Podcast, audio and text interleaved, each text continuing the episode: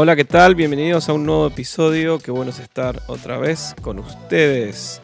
Ya estamos llegando al último episodio de esta serie que comenzamos y estamos hablando del amor. La verdad que los anteriores episodios fueron realmente muy buenos, donde se nos van descubriendo varias eh, capas de lo que Pablo nos escribe en su tercer carta eh, en su tercer carta.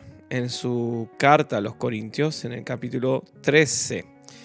Y esta última parte que termina con una pincelada eh, realmente hermosa de Pablo en sus escritos, eh, son de los versículos 8 al 13. Lo voy a leer porque realmente es hermoso. Es, hermoso todo el capítulo, pero estos últimos versículos realmente son eh, muy lindo que termina de, exaltar eh, el amor y termina de, insistir en, sus, en, las últimas tres características que nombra. Y Pablo dice que el amor nunca deja de ser, pero las profecías se acabarán, cesarán las lenguas, la ciencia se acabará, porque en parte conocemos y en parte profetizamos, mas cuando venga lo perfecto, entonces lo que es en parte se acabará.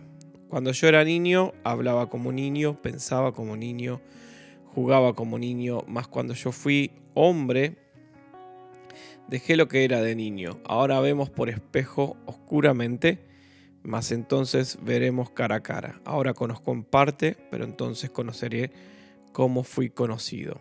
Y ahora permanecen la fe, la esperanza y el amor, estos tres, pero el mayor de ellos es el amor. Y es hermoso lo que dice Pablo. Y veamos estas últimas tres características que Pablo nos, nos, dice para finalizar esta hermosa serie acerca de lo que es el camino más excelente, que es el amor. Primero nos, nos, dice Pablo una característica del amor, es que es perdurable, que perdura. El amor es eterno, nunca cesará, al igual que Dios nunca va a dejar de ser, porque Dios es amor. Entonces, acá esta gran característica del amor que es eterno, que nunca va a cesar, ¿sí? Y que eh, la respuesta de Pablo es, y, la podemos asociar un poco con la de Juan, es que Dios es amor. Siempre que exista Dios va a existir el amor. Dios es el único que practica el amor en toda su plenitud. Dios lo demuestra continuamente a través de la historia de la humanidad. Yo tengo amor de Dios porque es un don del Espíritu Santo, pero el perfecto amor procede de Dios. Aquellos que dicen que Dios es malo, Dios es esto, lo otro. Dios es amor. Dios es el único que practica este amor en toda su plenitud. Pablo dice que las profecías, las lenguas y el conocimiento como dones espirituales se van a acabar. Porque es obvio, ¿no? Son manifestaciones temporales. Las profecías al cumplirse, ya está, se terminan. Las lenguas son como un medio para alabar a Dios de forma personal, individual, y obviamente se va a terminar. El conocimiento como don especial eh, para las necesidades de la iglesia de hoy, presentes, ¿no? que nos leemos las cartas de pastorales, como quien dice en Timoteo y, en Tito, va a dejar de ser. El fruto del Espíritu sí perdurará. El único don del Espíritu que, que es perdurable, por así decirlo, es el amor, ya que no, este no solo va a pertenecer a esta era, sino que va a continuar y, y el amor es eterno, perdurable. Cantar de los cantales Cantar de los Cantares, perdón, dice en el capítulo 8, 7, dice, las muchas aguas no pueden apagar el amor, ni las riadas anegarlo. Impresionante. Entonces, el amor es la única cosa inconquistable. Después otra característica que nos da Pablo es que él insiste en su absoluta plenitud. Es interesante lo que leímos recién en el versículo 11 y 12, donde Pablo dice, entre tantas cosas, pero vamos a ir hablando o desmenuzándolo. Ahora vemos por espejo, oscuramente, cómo son las cosas. No vemos más, dice Pablo, más que como reflejos en un espejo. Obviamente que nosotros vemos un en un espejo, ¿no? Y como que nos resulta media no tan claro ese ejemplo, porque uno se ve lindo en el espejo, ¿no? ¿Cómo te ves vos en el espejo? ¿Viste? Entonces, y hay, algunos espejos como que son más copados que otros, más claros, ¿no? Como la de los shopping o mall, como les llamen. Eh, que vas ahí, hay mucha luz y hay mejor luz que en tu casa y claro, ves, yo no veo a través de un espejo oscuramente, yo cuando voy a esos espejos de esos lugares me veo hasta la arruga más chiquita o pequeña, o te ves ese grano que no te gusta, que pensabas que te lo habías tapado en el espejo del baño de tu casa y vas ahí al mall o al, shopping y te ves en ese espejo y decís, no, todavía sigue acá. Bueno, para los para los de Corinto, los hermanos de Corinto que leían esta carta y leían, ahora vemos por espejo oscuramente, iba a ser más claro para ellos. ¿Por qué? Porque Corinto, no sé si lo sabías este dato, era famoso por su fábrica de espejos. Pero obviamente que el espejo de aquella época no es como el espejo que conoces hoy o que tenés en tu casa o que tenemos en los diferentes centros comerciales. ¿no? ese espejo tal como lo conocemos, eh, con esa perfecta reflexión, surgió en el siglo XIII. Entonces, ¿cómo era el espejo Corinto? Porque Pablo dice, ahora vemos por espejo oscuramente. Obviamente es el espejo que él conocía. Entonces, el espejo de Corintio, o el espejo corintio, se hacía de un metal bien, bien pulido y en el mejor de los casos no pasaba de una reflexión imperfecta.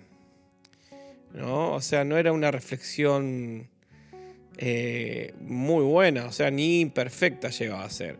Algunos sugieren que esto es lo que escribe Pablo, que esta frase eh, quiere decir que vemos como a través de una ventana hecha de cuerno. Sí, escuchaste bien, ventana hecha de cuerno. Y sabías, no sé si tenías este otro dato que es realmente interesante, que en la antigüedad las ventanas estaban hechas de cuernos de animales. Y estos cuernos de animales, perdón, eran ablandados en agua durante tres meses, se lo aplastaba y se embalsamaba en las ventanas, permitía, y eso permitía que, entrara un poco de luz a la casa. ¿sí? Qué interesante, ¿no? Eh, y en aquellos días eso se hacía en las ventanas, ¿no? Te ponía esa preparación de los cuernos.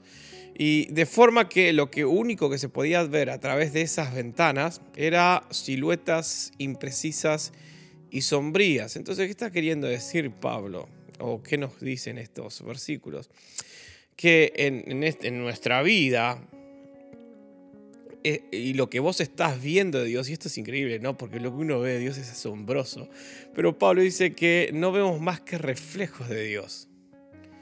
Y, estos reflejos de Dios, no sé, seguramente tenés un montón de preguntas o misterios, pero si te asombras con estos reflejos de Dios, cómo es Dios en su totalidad, no debe ser. Uf, uf, nos asombramos con el reflejo del amor del Padre, cómo es el, el amor en un. En verlo directo debe ser asombroso. Entonces, podemos decir que vemos ese reflejo de Dios. ¿Dónde lo podemos ver? En su creación, obviamente, porque uno conoce eh, el, artífice, el artífice, por así decirlo, de una obra, viendo o se revela en lo que hace. Obviamente que vemos a Dios o los reflejos de Dios en los evangelios y obviamente la revelación más grande de Dios lo vemos en Jesucristo. Aunque en Cristo, y esto es interesante y quiero aclarar, tenemos la revelación perfecta de Dios, obviamente que nuestras mentes tan cortas o inquisitivas solo puede captar una parte, uno, algo inconcluso. Y, esto se da no a una imperfección que tenga la revelación de Cristo, obviamente, sino a nuestras limitaciones. ¿Por qué? Por nuestra condición pecaminosa.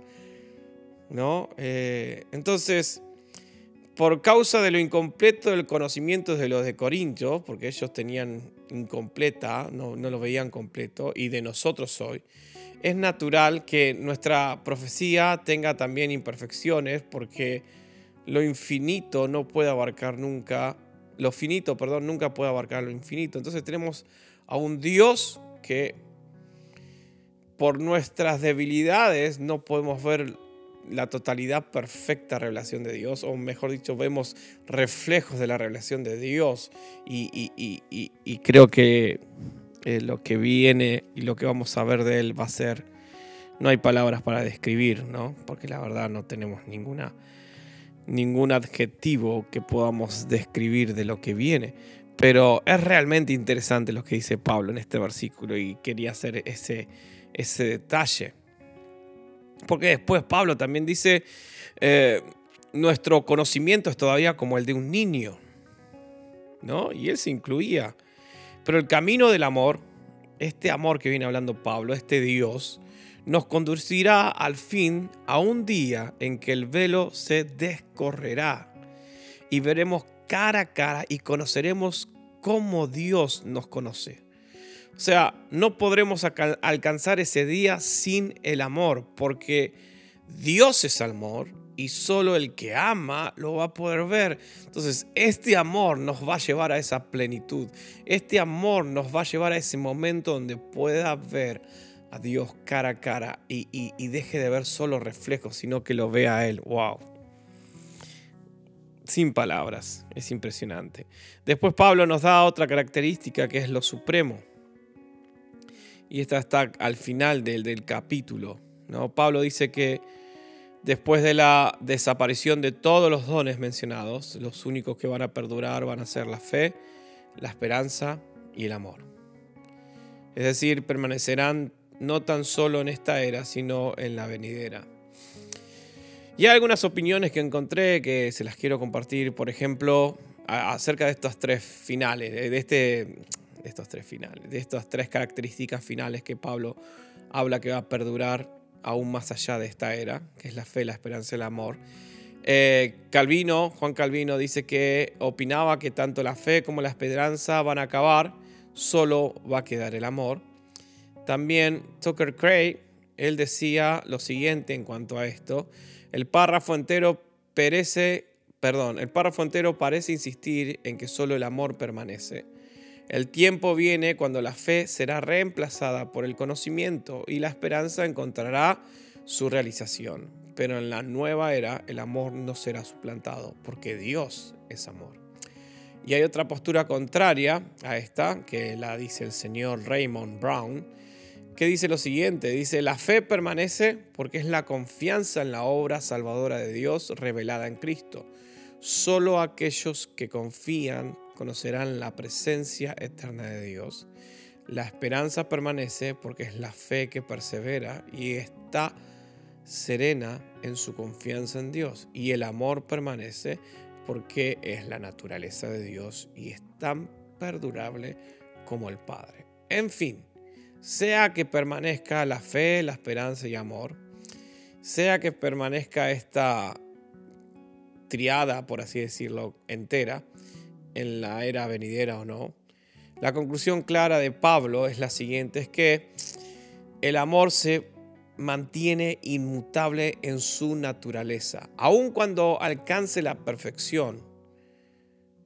Por ende, es superior a los otros dones, o sea, a la esperanza y a la fe. Entonces, no importa si si va de la fe o, sigue la esperanza con el amor, el mayor de todos, Pablo dice, es el amor. Con ser grandes la fe y la, la esperanza, el, el amor es mayor. ¿Por qué? La fe sin amor es fría. Una religión sin amor es una religión fría, es una religión eh, vacía, hueca. La esperanza sin amor es sombría. El amor es, es el fuego que enciende la fe. El amor es la luz que convierte la esperanza en certeza.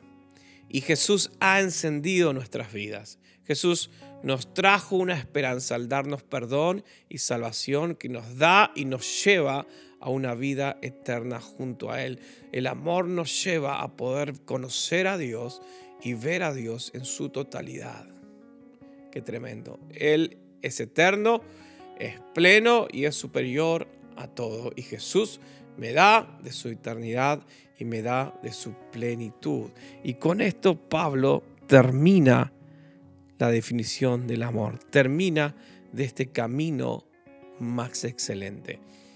Y la verdad, si querés volver atrás y repasar los otros episodios, podemos decir que qué bueno caminar en este camino que me lleva a encontrarme con la totalidad de Dios, si podemos decirlo de alguna forma.